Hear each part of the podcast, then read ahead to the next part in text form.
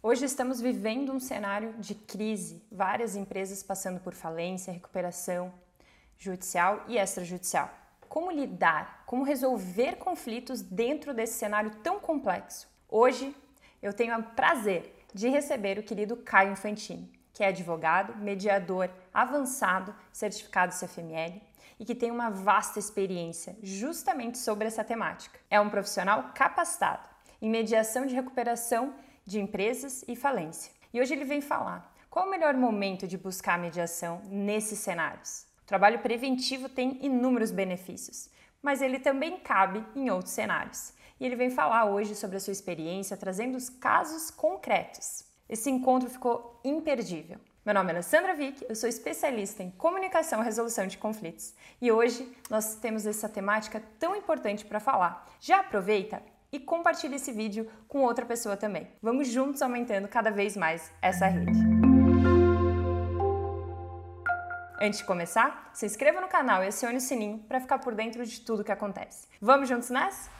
Querido Caio, que alegria recebê-lo aqui no canal. Eu fico muito feliz mesmo, porque os nossos caminhos se cruzaram já há algum tempo atrás e desde então, mesmo à distância, a gente continua fortalecendo essa relação. Seja muito bem-vindo aqui. E você sabe que eu pergunto logo no início para as pessoas conhecerem quem é Caio, para além do currículo. Oi, Ale, que bom estar aqui contigo. Quero agradecer demais o convite que você fez. É, para mim, assim, é um motivo de muito prestígio tá, tá entre os seus convidados, né? Tantas pessoas tão ilustres, não só do mundo da mediação, mas é, de um modo geral, do, como seres humanos, né? Porque você é uma pessoa tão especial e está rodeada dessas pessoas especiais, então eu fico muito feliz que você tenha me convidado. É, bom, eu, eu além de, de mediador e advogado, é, eu sou um pescador. E além de um pescador, eu sou uma pessoa que tem lá é, umas terras no interior de Minas, então a gente cultiva café, a gente cultiva milho. Seu pai sabe bastante disso, nosso querido Guido, né? A gente já privou de muitas conversas a respeito disso tudo. E, uhum. enfim, sou uma pessoa que gosta de viver, muito embora não pareça muitas vezes, de uma maneira muito leve. E a mediação, sem sombra de dúvida, mudou não só a minha carreira, mas também a maneira como eu vivo no meu dia a dia. Então, eu sou essa pessoa que tenta ajudar as pessoas a prevenir e a solucionar os seus problemas na medida em que eles aconteçam. E fico aqui à sua disposição e dos nossos queridos ouvintes para a gente poder bater um papo bem gostoso. Perfeito, Caio. Isso que você falou é realmente a mediação acaba sendo um divisor de águas, porque a gente não utiliza apenas como técnicas específicas, a gente passa a ser essa pessoa, a realmente viver, é um, é um estilo de vida. Então, me conta agora, Caio, porque eu sei que você está trabalhando numa área assim fundamental em função do pós-pandemia que a gente viveu, várias empresas passando por situações muito desafiadoras, crise mesmo. E como que você vem trabalhando utilizando a mediação com insolvência empresarial. Como que funciona isso? Conta um pouco para quem está nos escutando. Bom, a gente tem, tem uma, uma, uma relativa é, recente normatização desse assunto aqui no Brasil, né? Antes de 2020, nós já tínhamos uh, algumas normas de um ou de outro tribunal admitindo a utilização não só da mediação, mas de outros meios adequados de solução de conflitos num ambiente de crise e de insolvência. Né? Ao contrário do que as pessoas imaginam, não é só para recuperação, é, tanto a judicial quanto a extrajudicial, que se utiliza a mediação. A gente utiliza também na falência e tem um aspecto que eu acho que é o mais importante, que talvez seja o mais gostoso de abordar aqui contigo, que é o da prevenção, de utilizar essa ferramenta antes da, do momento de crise ou, digamos, do problema ter eclodido e de ficar muito mais difícil de resolver. Né? Uhum. Eu, como você sabe, eu me formei mediador em 2016, em 2018 eu tive contigo lá no Porto, me certificando pelo CFML, né? E desde então eu venho uh, trabalhando basicamente com mediação empresarial e faço mediação pública também. Mas, fazendo mediação empresarial, eu comecei a perceber que havia muitas questões relacionadas à governança familiar, a, aos problemas envolvendo sucessão, né? Uhum. E é, dentro desse cenário, eu procurei voltar um pouco o meu olhar para esta seara. Fazendo isso, uh, acabei me deparando com alguns cursos, etc. E antes até da, da, da edição da lei que trouxe a mediação para o ambiente de solvência 2020, eu fiz um curso com o Adolfo Braga, lá no IMAB, né? Pra, junto ele, o doutor Paulo Furtado, enfim, outras pessoas expoentes do, do, do mundo de insolvência, e uh, comecei a estudar esse assunto, que é um assunto que eu, eu tenho um grande amigo, que é o Luiz Fernando Valente de Paiva, um dos advogados mais expoentes dessa área, ele já trabalhava com isso desde quando nós estávamos na faculdade, porque nós somos contemporâneos, a gente se formou em 1991. E eu vi o, o, o Paiva trabalhando com isso, eu falava assim, gente, mas isso deve ser uma coisa tão difícil, deve ser tão complexo lidar com isso, né? Porque você vai lidar com um cenário de crise, você vai ter de receber ou daquela pessoa que tem a receber e não tem a perspectiva de receber, ou daquela que tem de pagar e não tem dinheiro para pagar, né? Como é que a gente sobrevive num ambiente como esse? E a gente conversava. Envolve muitas pessoas, muitas outras empresas, credores, é um ambiente complexo, falando ali do conflito em si também. Exatamente. E aí eu, eu, uhum. olhava e falava assim, mas como é que você sobrevive como advogado num meio como esse? Isso é uma coisa que você imagina na década de 90, quando você estava nascendo, né, Ale? A gente, naquela época, nem imaginava falar de mediação. Eram pouquíssimas as pessoas que falavam disso, né? Mas uh, uh, eu acho que houve toda uma evolução no nosso sistema, que culminou depois com a resolução 125, né? E agora com a legislação de 2020, que acabou mostrando que o, o caminho do litígio não, podia ser o único, a gente tinha de oferecer opções para as pessoas, para que uh, essas questões atendessem aos interesses delas, para que a gente conseguisse perceber que Desculpa o chavão, mas é a mais pura verdade, né, Ale? Você não é parte do problema, você é parte da minha solução. E se a gente não pensar no aspecto global disso tudo, as coisas não se resolvem. Então, eu, como advogado naquela época, trabalhava com mediação já, mas eu advogava basicamente para credores em ambiente de, de insolvência. Tínhamos uhum. questões de insolvência, na época da concordata, e mesmo depois da lei de 2005? Sim, sem sombra de dúvida que nós tínhamos. Mas é, era um outro cenário, era uma outra maneira de você encarar esse tipo de momento de crise, né? E quando eu me deparei com a mediação, eu comecei a perceber que já havia diversas maneiras de você trazer uh, a mediação para o ambiente da, da, da, insolvência. Mas tudo isso era uhum. muito incipiente, tudo isso ainda era muito prematuro do ponto de vista de não ter um regramento, né? E de todo mundo aprender com o caminhão andando a trocar o pneu do caminhão quando fura o pneu. Até né? porque a mediação em si, falando Brasil, ela é recente, que começou os advogados realmente sabendo o que é, as pessoas tendo mais consciência. Então, falando no âmbito da insolvência empresarial, então mais ainda. Então, trabalhar nesse nesse novo paradigma deve ter sido desafiador, mas ao mesmo tempo muito é, gostoso, porque tem um mundo de oportunidades. É, e, e assim, o, o, movimento ele foi interessante porque ele começou muito mais do judiciário em termos de se socorrer da mediação para soluções de problemas relacionados à insolvência, né? Então uhum. nós tivemos alguns casos emblemáticos, o doutor Paulo Furtado, por exemplo, aqui em São Paulo, juiz da vara de, de, de falências e recuperação de empresas, ele nomeou a Natália Mazoneto, nossa amiga Natália Mazoneto, uma grande mediadora, para trabalhar no caso da Impave. Né? Uhum. E no caso da, da Impave, que é um caso público, não tem problema nenhum a gente falar isso, porque o processo é público, né? A Natália foi, foi nomeada, compôs uma equipe para trabalhar dentro deste, deste caso especificamente. Fazendo uhum. o quê? Tudo aquilo que dissesse respeito a conflitos dentro da, da, da recuperação de empresas ou até mesmo fora dela né? É, problema envolvendo sócios, por exemplo, da, da, da, empresa recuperanda, ou problemas envolvendo créditos que não estão sujeitos à recuperação de empresa. E tudo isso foi sendo tratado com muito cuidado por uma equipe que foi composta pela Natália, né? E foi, digamos assim, um caso emblemático de muito sucesso que serviu como um paradigma para que isso fosse adotado por outros juízes, viesse uhum. a ser incorporado aos sistemas internos de regramento dos tribunais dentro do, do, do, do, Brasil e, posteriormente, vir a ser incorporado à nossa legislação uh, como fruto do trabalho de uma força-tarefa de advogados, juízes, uh, promotores de justiça, etc., um grupo multidisciplinar que trabalhou no Congresso Nacional para poder uh, fazer essa mudança dessa legislação que aconteceu em 2020. Então, é, foi uma coisa que aconteceu muito utilizando uma, uma, metáfora não muito adequada, de, de cima para baixo, né? E uhum. hoje, ali, o que a gente já está percebendo é que já está acontecendo um movimento inverso, em que é, os próprios advogados, as próprias empresas que estão passando por dificuldades, já procuram a mediação como uma primeira Tem ferramenta recorrer para tentar superar a crise. Eu, eu sei que você está fora do Brasil, né, Ale, mas você acompanha muito as notícias daqui Sim. e tal acho que foi a semana passada, saiu uma, uma, reportagem de, de, capa, aliás, de página inteira, no, no, jornal Valor Econômico, em que o Diego Falek foi entrevistado, em que a Samantha Longo foi, foi entrevistada, em que a Vera Cecília de Barros, a, a Daniela Gabay, todos eles falando a respeito do quê?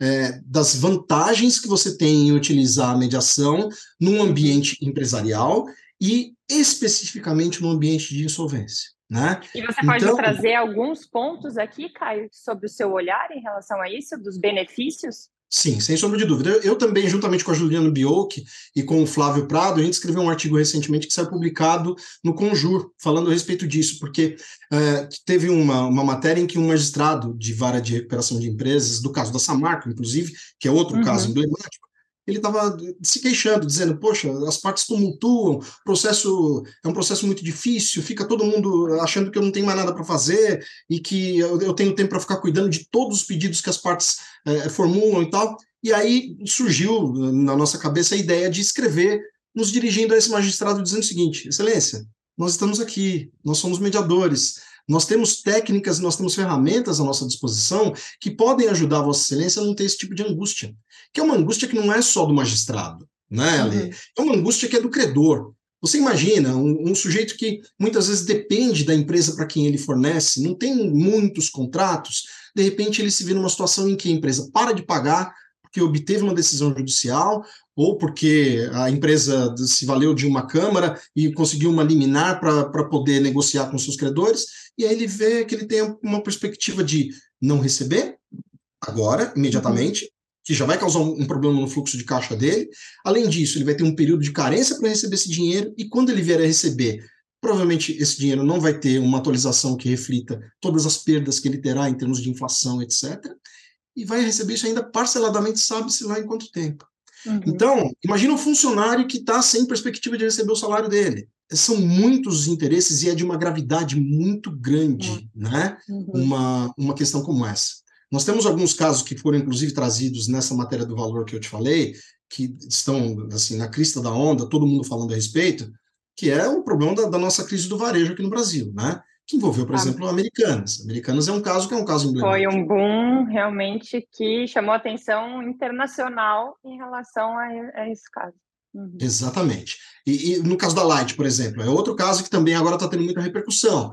No caso da Light, se eu não estou enganado, quem foi é, nomeada mediadora foi a Mariana Souza. Então, a Mariana, através da, da, da, da, da Câmara que ela coordena lá no Rio de Janeiro, me foge agora o nome, eu peço CBMA? desculpas. CBMA, exatamente. Uhum. Através do CBMA, a Mariana vai coordenar os trabalhos da Light. Né? Uhum. A, a Samanta está envolvida na segunda recuperação da Oi. Ela já Sim. tinha trabalhado na primeira recuperação da Oi, agora ela está trabalhando na segunda. Por quê? Porque são pessoas que têm uma expertise que é necessária para se trabalhar num ambiente de insolvência. E tão é... complexo como esses casos. Exato, porque é o uhum. seguinte, Ale, não basta você ter experiência com mediação multipartes, não basta você ter experiência com conflitos de natureza complexa. É preciso que você tenha é, uma, uma expertise em relação a a legislação específica da área de, de, de recuperação e de falências. Porque uhum. a legislação ela tem alguns contornos que não permitem que tudo seja mediado, né? não permitem que tudo seja negociado, porque existe um interesse público e um interesse coletivo privado por trás disso tudo. Né? Então, então, algumas limitações que, se o mediador não estiver a par, ele pode acabar passando por cima e depois, imagina, envolvendo todo mundo, chegar lá na hora depois do acordo e não conseguir ser executado porque está contra é, alguma questão legislativa. É, é, isso na verdade, é, você não deixa de ter razão, mas esse controle de legalidade a gente sabe que ele passa pelos advogados, né? Mas Com a questão certeza. não é essa, né? É, porque no ambiente de insolvência, principalmente quando a gente vai falar de recuperação de empresas, o plano ele não é nada mais nada menos do que um contrato coletivo. Né? Uhum. Então, as condições desse contrato, para fins de você colocar uma empresa viável em condição de continuar gerando renda, receita tributária, cumprir sua função social, que está prevista lá no artigo 47 da lei, para você fazer tudo isso, o juiz vai ter o controle de legalidade. E o mediador, é claro que ele tem de agir num momento como esse como um agente de realidade. Ele tem de verificar. Esse ponto que eu quis dizer, não é. como um o mediador, só fazendo um parênteses para quem está nos escutando, né? O mediador ele não tem poder de tomada de decisão, ele está ali para facilitar a negociação e a comunicação entre as partes. Mas se ele não tiver essa base, ele pode acabar não verificando e não fazendo questionamentos, como você bem colocou agora, chegando a um acordo que possa acabar atrapalhando ali a situação. Mas, por favor, Caio, continua. Exatamente, é isso aí, Ale. A questão é exatamente essa. Então, nós aqui no Brasil estamos enfrentando um momento em que temos uma proliferação de recuperações judiciais.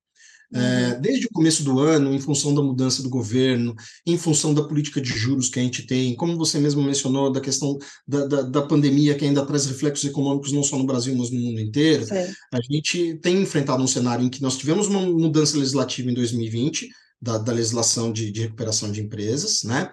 É, eu, por exemplo, uma das mudanças que foi muito significativa a, a, recuperação extrajudicial ela foi, entre aspas, privilegiada, de modo que ela seja incentivada através da, da do novo regulamento, né? Uhum. Só que, é, como a legislação é relativamente nova, nós estamos falando de uma legislação que foi é, promulgada em dezembro de 2020, quer dizer, tem dois anos e pouco, né? não chegou a três anos ainda. É, as empresas e os escritórios de advocacia e, e a comunidade, de um modo geral, é, ainda queriam entender como é que as coisas iam funcionar dali para frente a partir dessas mudanças. Então, as empresas não utilizaram necessariamente da recuperação no primeiro momento. E isso causou o que muitos especialistas estão chamando de um represamento.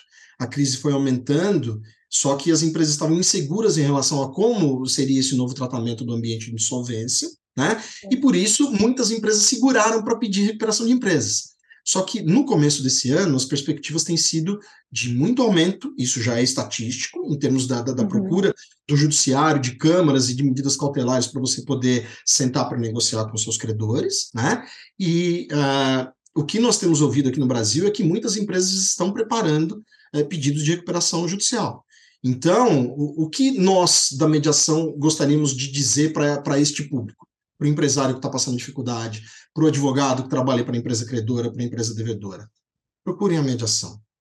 E uhum. façam isso, preferencialmente, antes de chegar no momento. Exatamente. Em que você já tem um vencimento de obrigações que vai impossibilitar que você as cumpra. Né? Uhum. Eu tenho sido muito demandado, Ale, exatamente nessa esfera. Eu tenho sido convidado Na por algumas. Esfera preventiva, você diz? Exatamente.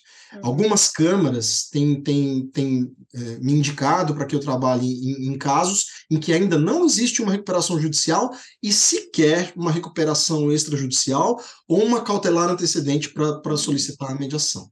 Por quê? Então, são Porque... pessoas que já têm, ou advogado, ou o próprio empresário, já têm conhecimento e estão buscando como uma ferramenta para tentar evitar que chegue nesse cenário, seria isso? Exatamente. Para quê? Para que eu não tenha, depois de me socorrer de uma medida cautelar, ou de uma recuperação extrajudicial, ou uma recuperação judicial, para que eu consiga criar um ambiente de mais confiança ainda junto aos meus credores. Uhum. As empresas estão enfrentando essa dificuldade, e uma coisa que a gente ouve muito, eu ouvi muito, eu, eu, tenho trabalhado bastante nessa área, né? É, a gente atuou em muitos casos judiciais no início, uh, de cautelares antecedentes, principalmente, e muitas vezes uh, os advogados e os, os próprios empresários que nunca tinham ouvido falar de mediação ou que não entendiam muito bem como é que isso poderia se inserir dentro de um contexto de solvência, vinham, é a primeira coisa que todo mundo perguntava, qual é a proposta? Uhum. E a gente sempre diz, vamos colocar as coisas cada uma no seu devido lugar, não vamos, não vamos colocar atropelar aqui. Exato. A, a, gente que está que tá nesse dia a dia da mediação, a gente sabe como isso funciona, mas não é todo mundo que funciona. Por quê? Porque se eu estou com a corda no pescoço, eu quero saber o que, que você vai fazer para aliviar a minha tensão. Né? Então. Estresse, pressão, várias pessoas batendo na porta. Então, o que, que você tem para apresentar? Exatamente. E muitas vezes a gente dizia, calma, nosso objetivo aqui é que a gente converse e a gente consiga entender o que, que ele vai fazer para atender a sua necessidade e vice-versa. Né?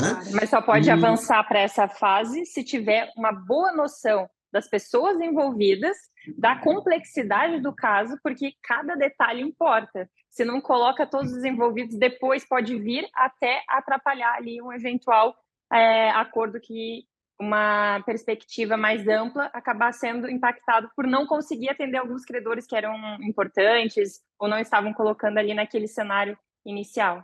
Uhum. É exatamente isso, Ale. E aí, alguns advogados começaram a perceber. É claro que nós temos uma, uma digamos, uma, uma comunidade de advogados na área de insolvência, principalmente aqueles que trabalham com o, as devedoras, que são advogados extremamente preparados, gente da mais absoluta capacidade e competência. Né? Eu poderia dar um nome de, assim, de 50 escritórios maravilhosos nessa área no Brasil.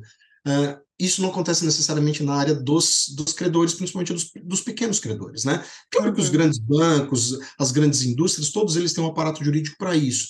Mas, é, muitas vezes, o pequeno, e principalmente das, das pequenas empresas, é, se valer de uma recuperação judicial ou de uma recuperação extrajudicial, é um procedimento muito caro. Uhum. Então, a, os, os, próprios advogados especialistas em reestruturação e insolvência começaram a perceber por que, que eu vou esperar a bomba explodir para depois recolher os cacos.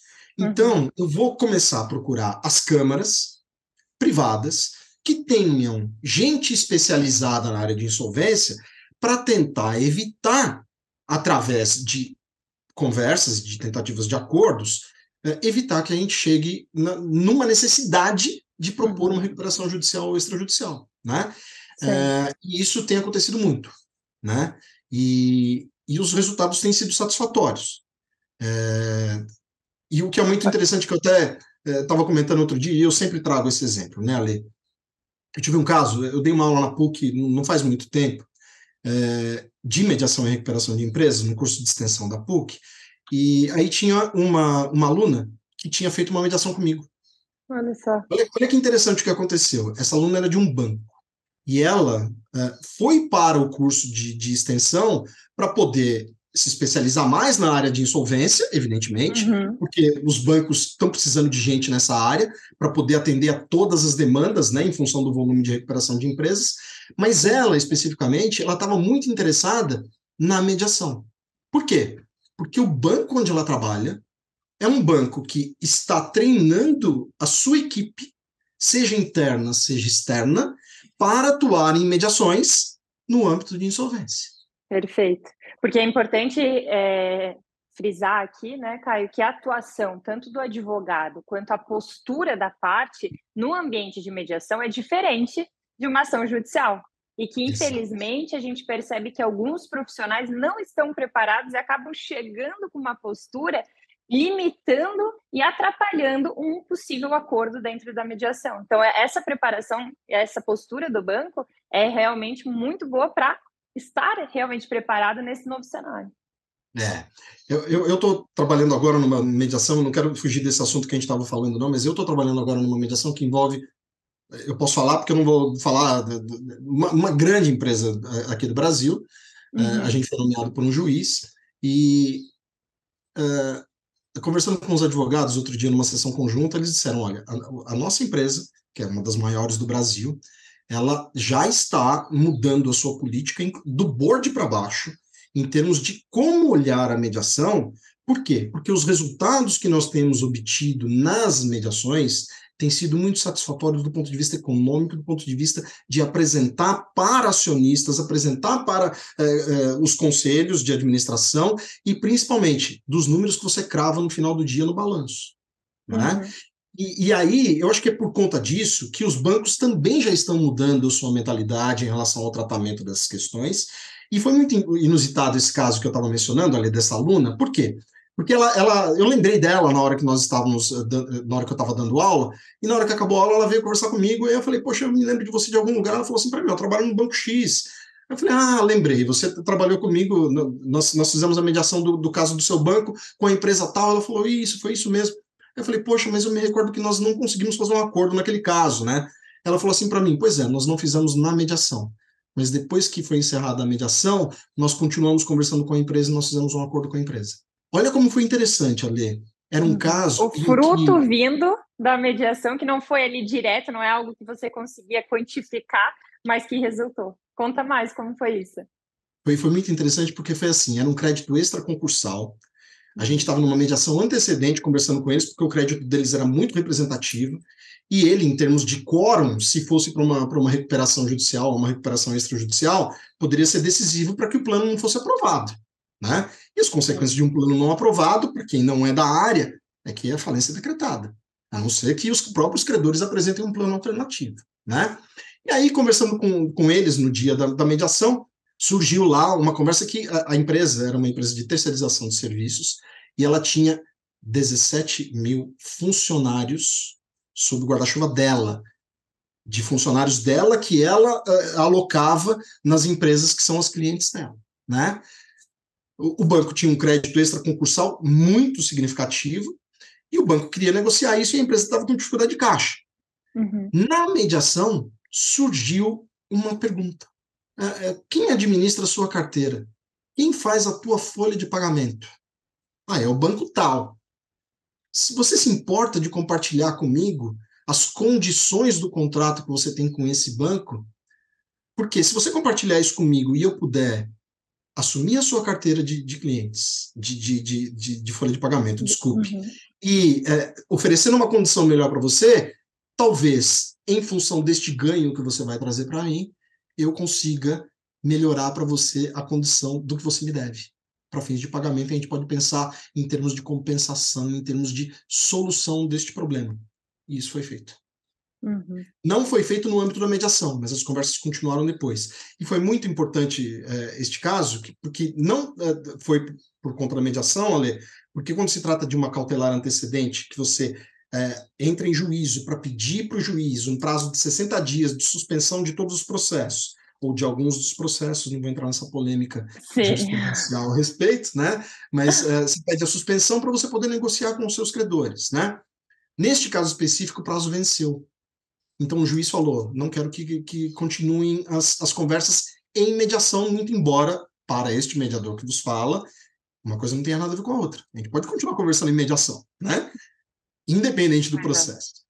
E eles continuaram conversando, independente do Só processo. envolveria a questão da suspensão, certo? Ali dos, dos demais processos, ok. Uhum. Isso, mas assim, é, eu, eu, como, como o Adolfo diz, a mediação está sempre à disposição. É, né? exato, mas é importante falar sobre isso, porque às vezes as pessoas imaginam o juiz falando como que eu irei contra algo que o juiz falou. Então traz um, um, um certo desconfiança ou insegurança. Então é muito importante falar sobre essas possibilidades. Mas, é, mas continue, por favor. Não, não, não existiria nenhum impedimento, por exemplo, veja, é, é, existe uma, uma possibilidade, por exemplo, de você entra com um pedido de recuperação judicial e você converte essa recuperação em extrajudicial.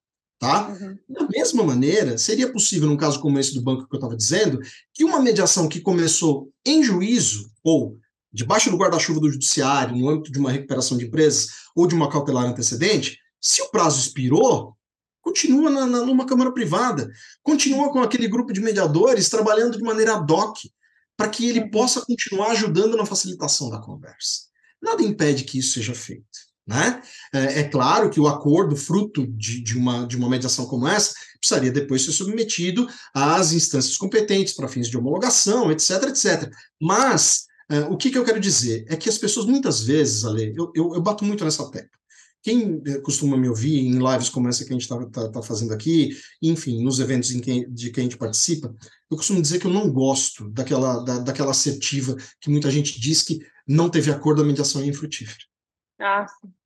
Né? Tem então, assim vários assim, benefícios que vão muito além, tanto a questão de parcialmente ter superado algo quanto a comunicação. Eu já participei de mediação que envolvia banco e uma e um devedor, onde ele falou assim, primeira vez que eu consegui contato com alguém do banco, porque parecia que o banco era um ente distante que eu não conseguia. Então, só o fato de conseguir trazer um ambiente onde as partes consigam conversar e serem escutadas, isso já muda completamente a relação entre elas. Né? Sem sombra de dúvida. E o que é mais interessante é que, é, é, lógico, nós não somos juízes na qualidade de mediadores, mas num ambiente de insolvência é extremamente comum você ter troca de documentação.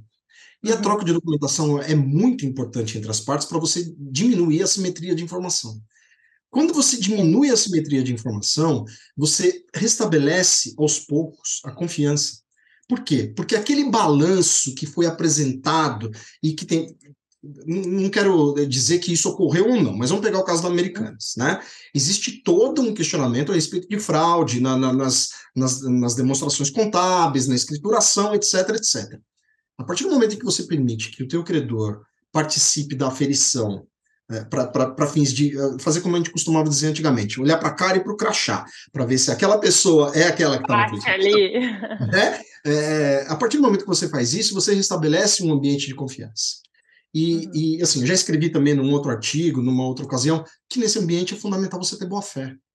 Se a gente não Era tem boa fé. Eu ia, eu ia cutucar um pouquinho, Caio, porque quando há boa fé é outro cenário. Mas e quando há realmente fraude? Quando há má fé e quando como que vocês lidam com isso na prática?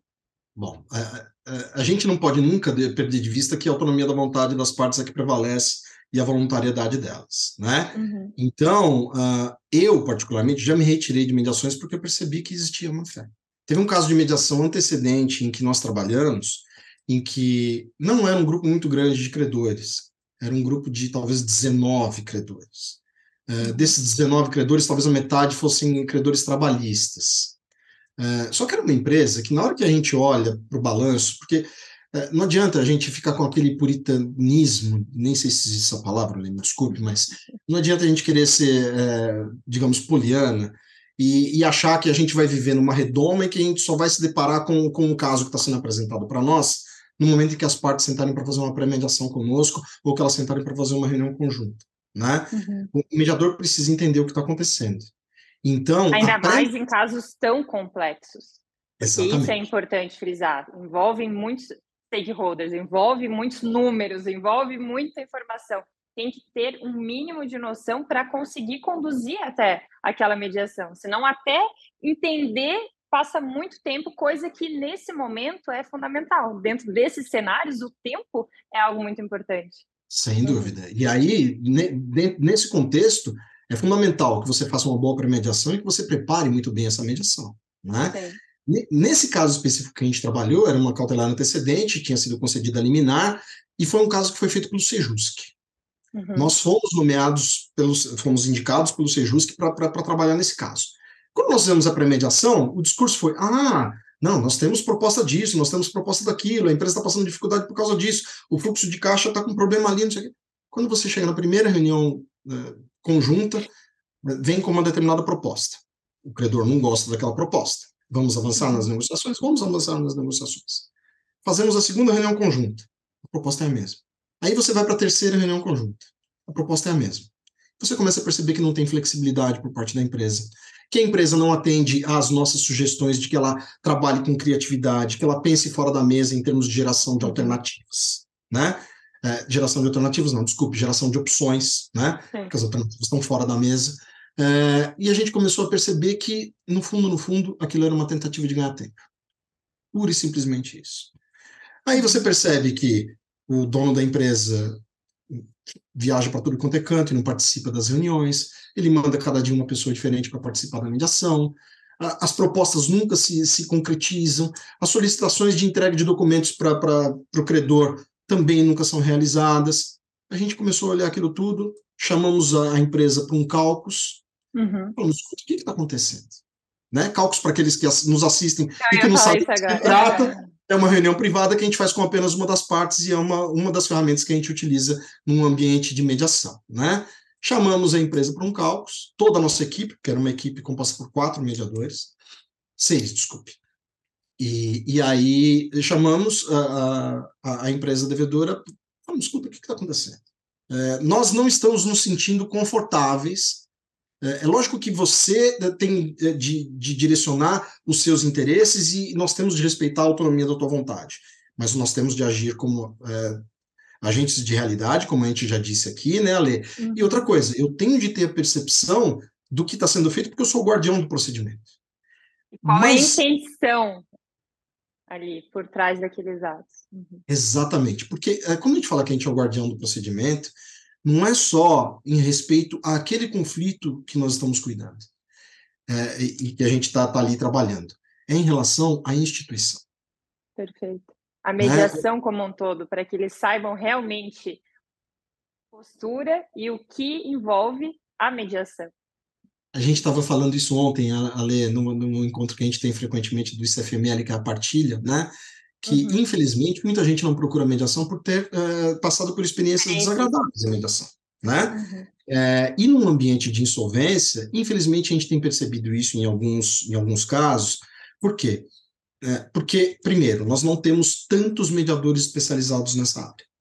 Segundo, quando a mediação ocorre num ambiente do judiciário, nós temos também uma falta de estrutura por parte dos sejusques. Quando você recebe uma recuperação judicial e você manda para o Sejusc e o Sejusc não tem mediador preparado, é, nós tivemos alguns casos em que o Sejusc devolveu para o juiz. E aí o juiz disse, olha, é, não tem como fazer a mediação. E aí, como não tem? Nós temos câmaras especializadas, preparadas para uhum. isso. Ah, mas acontece que eu, juiz, não me sinto confortável porque eu não conheço os mediadores. Então, é, é nós que trabalhamos com comunicação, né, Ale, porque a mediação não é nada mais nada menos que comunicação, eu acho que muitas vezes falta também um pouco de interlocução entre os agentes que trabalham no ambiente de insolvência com os mediadores que trabalham nessa área, para que eles possam mostrar o seu trabalho, respeitando a confidencialidade, mas trazendo números em termos de é, resultados, em termos de é, é, alcance é, daquilo que as pessoas buscavam no ambiente de insolvência. E dá para fazer isso, preservando confidencialidade e, e, sem ferir qualquer outro princípio que norteia a mediação. Né? Essa é, insegurança muitas vezes vem pela falta de conhecimento mesmo. Então, é o juiz que não tem, não, não sabe quem são os mediadores, é o próprio Sejusc que não tem essa informação. Então, precisa realmente ter uma troca maior. Perfeito. É. Uhum. Eu, eu, estive com a doutora Renata Monta Maciel num evento, eu não me lembro agora se foi do Sebar, se foi, se foi, enfim, eu não me recordo que evento que foi, e ela virou, ela, ela disse assim, eu fiz um questionamento a ela, e ela virou e falou assim, Caio, eu, eu preciso saber onde vocês estão. E eu preciso saber quem vocês são. Porque eu não posso é, passar vergonha. Eu tenho uma responsabilidade muito grande ao nomear um mediador para um caso em que ele vá atuar. Então, eu preciso saber que você tem o um preparo suficiente para atender aquela demanda. Né? Uhum. E nós temos essas pessoas. Nós temos sim, nós temos muitas câmaras com gente bastante preparada, uh, e eu acredito, Ale, que tudo isso é uma questão de tempo. Né? Como eu disse, estamos com o caminhão andando e trocando o pneu dele, que está esvaziando, enquanto esse caminhão está em movimento. Uhum. Mas é um, um, uma, digamos, é uma, uma mudança de cultura, ou uma, um, uma nova maneira de enxergar que eu acredito que com trabalhos como esse que você faz, com trabalhos como o, o, que o ICFML desenvolve, e tantos outros organismos como o CONIMA, como, eh, enfim, a gente perde de vista quantos são os ambientes em que a gente propaga a mediação, uh, eu acho que a gente consegue chegar lá. Vou te dar um exemplo. Com certeza. Hoje nós temos uma reunião aqui em São Paulo, hoje não, amanhã, desculpa, do NUPEMEC, que é o órgão que, que cuida dos Sejusques, né, que supervisiona o trabalho dos Sejusques, com a, a, desembargadora que coordena o trabalho do, do NUPEMEC e com a juíza de primeira instância que, que responde pelo, pelo juizado, pelo, pelo Sejusque do, do Fórum Central. Uh, estaremos lá em inúmeras câmaras de mediação. Vai ser uma oportunidade ótima. Uh, eu estarei representando uma câmara, a qual eu sou vinculado, né? Será uma oportunidade ótima de conversar com as pessoas para a gente entender o que estão fazendo no ambiente de insolvência. Por quê? Porque as câmaras também precisam saber quem são os profissionais competentes para poder listá-los e para poder oferecer esse trabalho. Porque, ao contrário do que as pessoas imaginam, nós mediadores podemos nos divulgar e divulgar o nosso trabalho oferecendo esse serviço, né? Uhum. Não tem nenhum tipo de problema deontológico ou ético do mediador bater na porta do juiz e falar assim, excelência, muito boa tarde, meu nome é Caio César Infantini, eu sou mediador, trabalho com, com ambiente de solvência e eu gostaria de me, colocar os, o meu trabalho à, à sua disposição. Se o senhor quiser, temos casos em que poderia ser aferido, como foi o meu trabalho, você pode conversar com magistrados que conhecem o meu trabalho. Qual é o problema de fazer isso? Absolutamente nenhum, né? Uhum. Então a gente precisa é, perder um pouco o pudor em relação a isso, Ale, é, levando em consideração uma coisa que o Gilberto Juste disse uma vez no encontro do próprio CFML. Vocês estão perdendo o bonde da história. Nós da, da arbitragem, quando começou a arbitragem, nós nos unimos em torno de uma causa e nós conseguimos fazer com que a arbitragem no Brasil se tornasse uma das mais eficientes e mais reconhecidas no mundo inteiro, né? Uhum. Vocês têm a oportunidade de fazer isso com a mediação, não percam a oportunidade. Então, eu acredito que se a gente conseguir é, mostrar a, esta este ganho de, de escala, de eficiência nos resultados da mediação. Tem que falar dos números também, porque a empresa precisa disso, é a linguagem da empresa. Exatamente. É, é, a Cristiane Carneiro, nossa, nossa querida amiga, ela, ela coordenou um trabalho lá na, na Fundação Getúlio Vargas que divulgou números recentes a respeito da mediação, é, né? E assim, são números muito interessantes, em termos, por exemplo, uhum. para quem não está habituado e que está assistindo, né? Quanto tempo demora um processo judicial? Quanto tempo demora uma recuperação de empresas? A recuperação de empresas, em tese, você tem um período de 180 dias, né? De stay, que pode ser prorrogado por mais 360 quantas são as recuperações de empresas que o período de stay já foi embora e você não teve aprovação de plano até hoje? Uhum. Eu, antes de começar a trabalhar, ali com, com recuperação de empresas, eu tinha um crédito de um cliente meu habilitado numa recuperação lá em Posto de Caldas, que é a minha terra, né? E é, era uma recuperação judicial de 2015. E que eu saiba, até o ano passado o plano não tinha sido aprovado ainda. Como é que ficam os é. credores? Como é que fica a atividade do próprio empresário?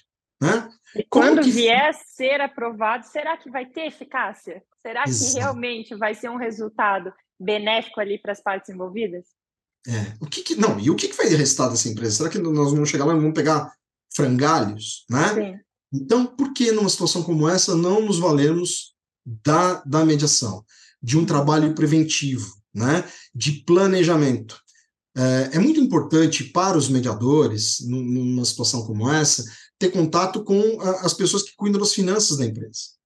Quem vai cuidar da reestruturação do ponto de vista financeiro, do ponto de vista uhum. econômico, é, trazer um mediador para trabalhar já neste momento, é, para já começar as conversas.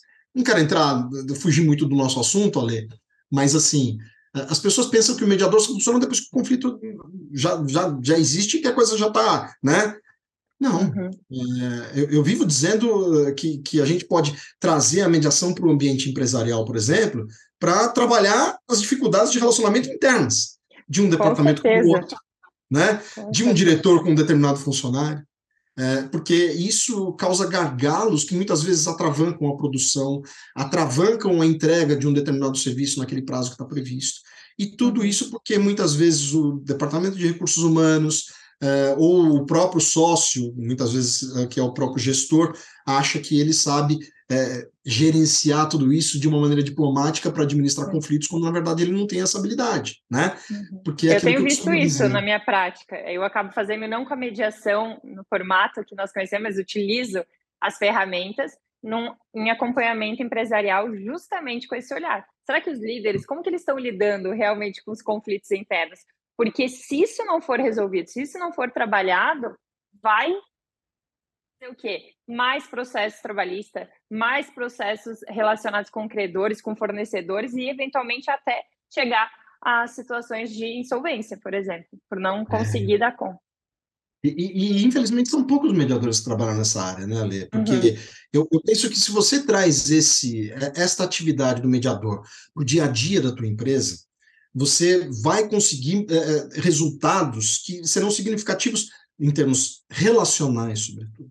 Né? Exatamente. E, e, e, resolvendo as relações, você resolve as questões econômicas. Né? Exato. E que normalmente está ligada a uma falha na comunicação, a forma como partilham informações.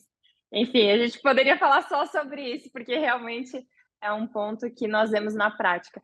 Mas Caio, agora falando de uma maneira assim prática em relação a essa parte preventiva, como buscar? Então, se alguém está nos escutando aqui e fala, poxa, eu estou vendo falhas, eu estou vendo situações complicadas hoje na empresa e não quero que ela chegue lá na frente numa eventual insolvência.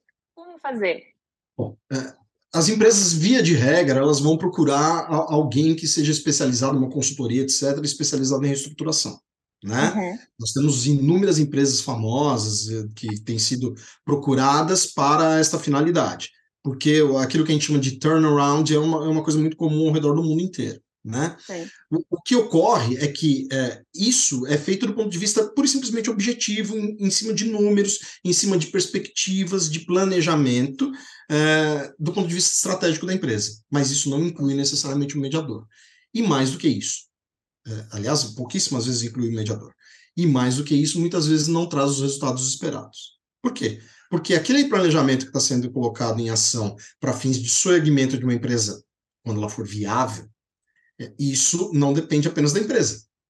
Hum. Depende também de inúmeros fatores externos que não dependem dela, como, por exemplo, uma pandemia, como, por exemplo, uma, um aumento da taxa de juros, como, por exemplo, um arcabouço fiscal como esse que, que foi aprovado ontem na Câmara em, primeiro, em primeira votação aqui no Brasil, né?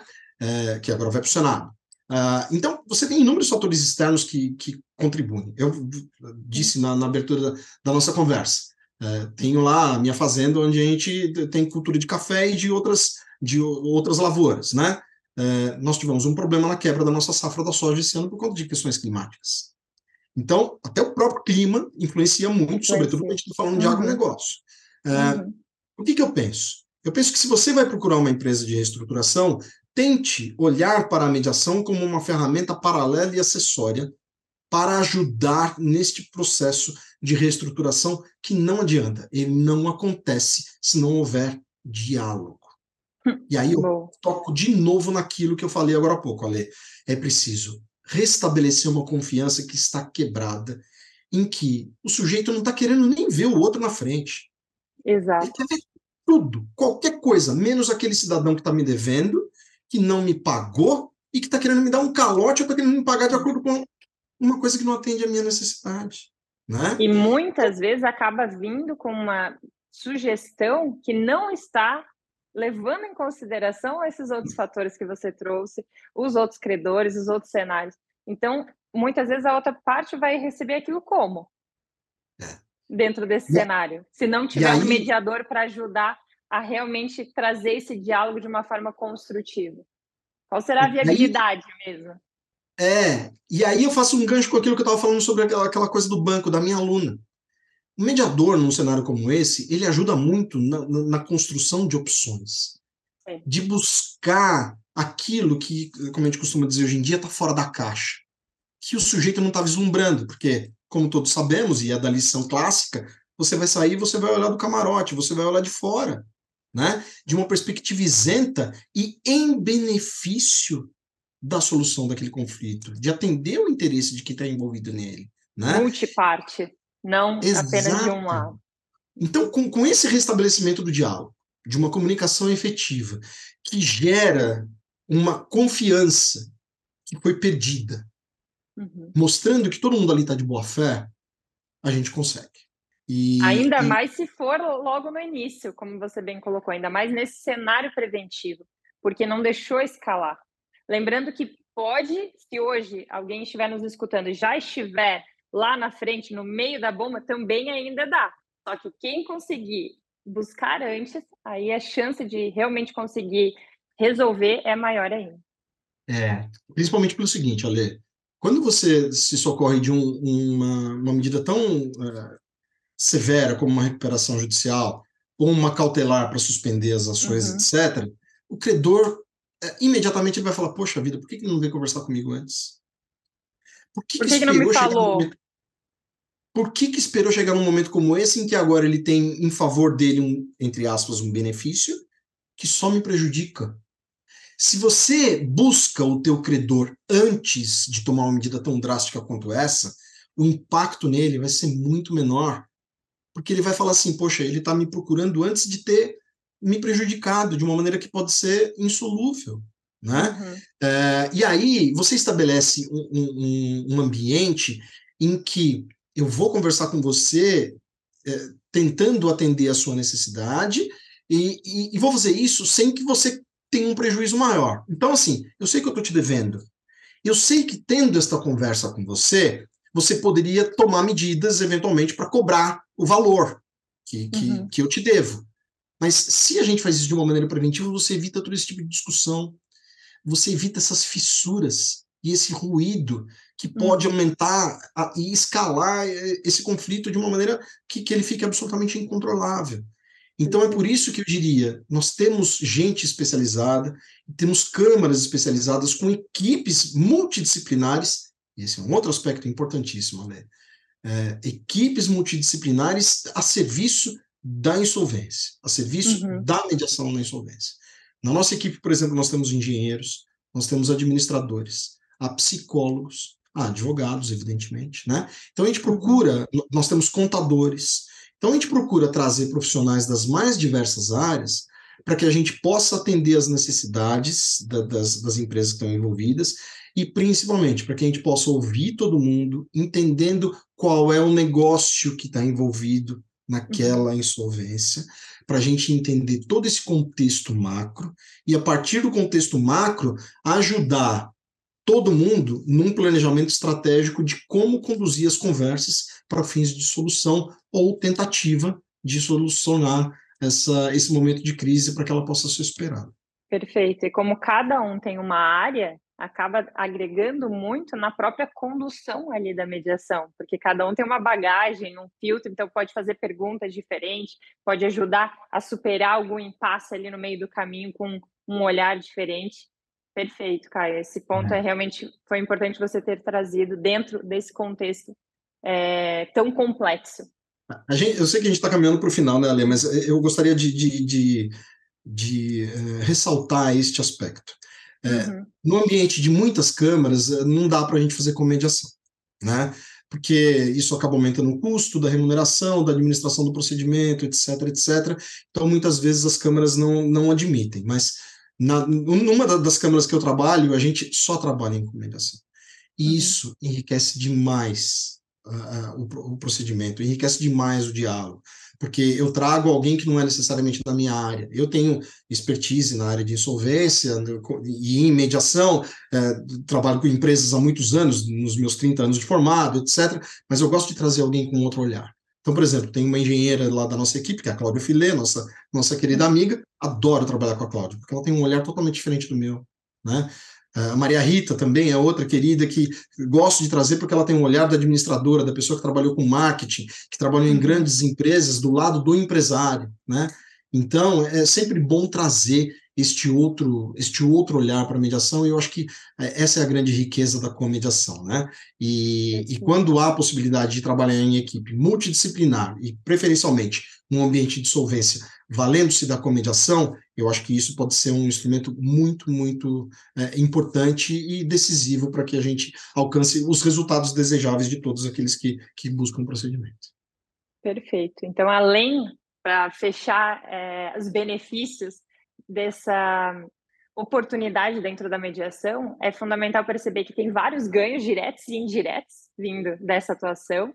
Então, para além de criar um ambiente mais propício para um eventual acordo, demonstrando boa fé, você dá um passo mostrando que eu quero resolver isso daqui, você me ajuda? É muito diferente a postura do outro do que simplesmente, olha, tá aqui, ó. Eu venho já com direto é, pedindo através do meio judicial. Será que antes eu não vou criar um ambiente melhor? Então, isso tudo que você trouxe foi fundamental, Caio. Além da questão real, do, do resultado, dos números, dos benefícios práticos de conseguir realmente chegar num resultado que vá ser melhor, tanto para a empresa devedora quanto para os credores, viabilizando aquele cenário e não, por exemplo, deixando, fechando uma empresa de anos de história em função desse cenário. Então, é algo que é, é, fundamental e é um tema muito de extrema importância para além da, da questão da legislação que é recente, o cenário ele acabou potencializando muito isso. Então é, é, muito importante trazer isso e parabéns, Caio, porque você é um profissional que se dedica, que vem se especializando cada vez mais e mais, trazendo a diferença, e é isso que vai resultar que outras pessoas busquem, porque quem tem uma boa experiência dentro da mediação, ela vai falar para os outros. Ela vai falar: olha só, aconteceu isso comigo, eu resolvi dessa forma, vai lá também. É a melhor forma de disseminar a mediação é através de bons profissionais. Então, parabéns por toda a sua dedicação e trabalho, cara. Obrigado, Ale. Eu, eu, eu costumo dizer o seguinte: dê uma oportunidade à mediação. Né? Uhum.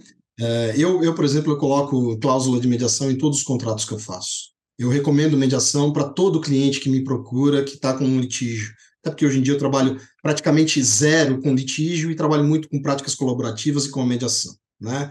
Uhum. E, então, é, eu sempre digo que o, o custo que você vai ter é, para é, se utilizar do procedimento, ele, ele, é relativamente inexpressivo se você for levar em consideração o, o, montante do conflito, o tempo que você vai despender, o, uh, o desgaste emocional, né? A questão de dano reputacional também, como você está dizendo, da imagem. Então, assim, são inúmeros os, os benefícios que você usufrui uh, com a mediação. Uhum. Se é assim, é, eu espero que você é, me procure, que você procure gente especializada para tentar trazer isso para um ambiente de insolvência, porque se a gente está num momento de crise, a crise não é da empresa só, ela é uma crise que é de todos nós e eu acho que a gente tem uma missão, Ale, que, como você disse, ela está além né, da, das nossas particularidades. É uma missão social da gente uhum. tentar buscar uma solução para uma crise econômica tão grande quanto essa que nós estamos enfrentando.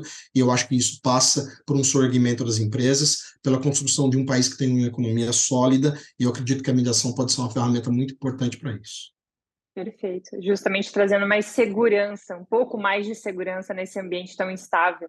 Perfeito, Caio. Muito obrigada pela sua partilha. Foi muito enriquecedora. Tenho certeza que vai tocar, vai plantar várias sementinhas em outras pessoas com esse objetivo de mostrar que é possível sim construir um cenário diferente, que tem pessoas preparadas para ajudar, para realmente dar o suporte profissional que precisa. E para finalizar, Caio, o que, que você indica de livro, de filme ou vídeo que passa, pode ir aqui ao encontro do que nós falamos ou que venha para agregar de alguma maneira? É, você sabe que eu fiquei pensando na hora que você me, me, me, provocou em relação a isso, e eu vou sugerir o último livro da Samantha Longo, que é um livro que foi lançado recentemente, recentemente pela Paixão Editores. Não tenho vinculação nenhuma com a editora, conheço a Samantha, mas é, dos fóruns que a gente frequenta, né? Gosto Sim. muito do que ela escreve. E ela, ela escreveu um livro a respeito da, da responsabilidade das empresas para a solução pacífica de conflitos. É um livro maravilhoso que eu acho que, que ele, ele é numa linguagem muito simples, numa linguagem muito fluida, é, e assim, é brilhante do ponto de vista de conscientização.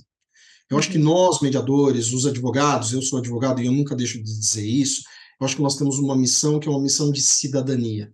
E a gente não pode se eximir dessa nossa responsabilidade. Uhum. E a mudança de mentalidade, eu acho que passa pela educação e passa uh, por uma, uma, uma, insistência nossa em, do, como diz o, o, nosso amigo Flávio Prado, em catequizar.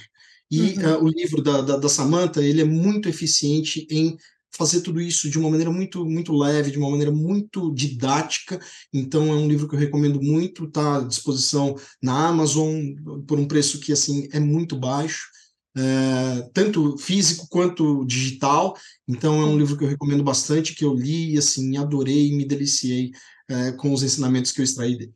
Perfeito, muito obrigada pela indicação, Caio, se ainda não li, já entrou para minha lista, e realmente é muito importante a gente estar tá partilhando essas, essas outras formas também, porque às vezes tem pessoas que querem buscar mais, que elas querem entender até para poder pedir uma mediação e, e, não se sentir perdido, entender um pouquinho mais como que funciona, quais são os benefícios. Então esse é um livro que vale tanto para quem atua na área quanto para pessoas interessadas, empresários, enfim. Exatamente. E aqueles empresários, advogados, etc., que quiserem entender um pouco mais dos benefícios da mediação no âmbito da recuperação de empresas, tem um artigo que eu escrevi com a Juliana Biocchi, com o, com o Flávio Prado, que foi publicado no Conjur, fica facilmente disponível lá para consulta. É um artigo bastante elucidativo a respeito disso. Perfeito, já deixei aqui na descrição para facilitar para quem está nos escutando. Muito Ai, obrigada, Caio. Agradeço e... muito. Maravilhoso, foi bom também para matar a saudade, fazia um tempo que a gente não se falava assim ao vivo. Que delícia saber um pouco mais da sua atuação recente e tão importante. Obrigada pela sua partilha e seguimos juntos nessa linda caminhada. Conte comigo. Assim seja, minha querida. Muito bom, muito obrigado mais uma vez pelo convite e lembranças a todos aí que nos assistiram e fico à disposição para quem quiser, é fácil me achar nas redes sociais, adoro conversar sobre esse assunto e quando quiserem é só me chamar. Obrigado, Ale. Perfeito. Deixei também na descrição para facilitar os seus contatos, Caio. E agradeço a todos que nos escutaram. Se ficou com alguma dúvida, se tiver qualquer questão, deixa aqui nos comentários que depois do que eu não souber, eu vou buscar o Caio para ele me ajudar a responder aqui também. Seguimos juntos e aproveite e compartilhe esse vídeo com outra pessoa também. Vamos juntos disseminar e aumentar essa rede, que é tão importante como o Caio colocou hoje. Um beijo e até o próximo vídeo. Tchau, gente. Obrigado.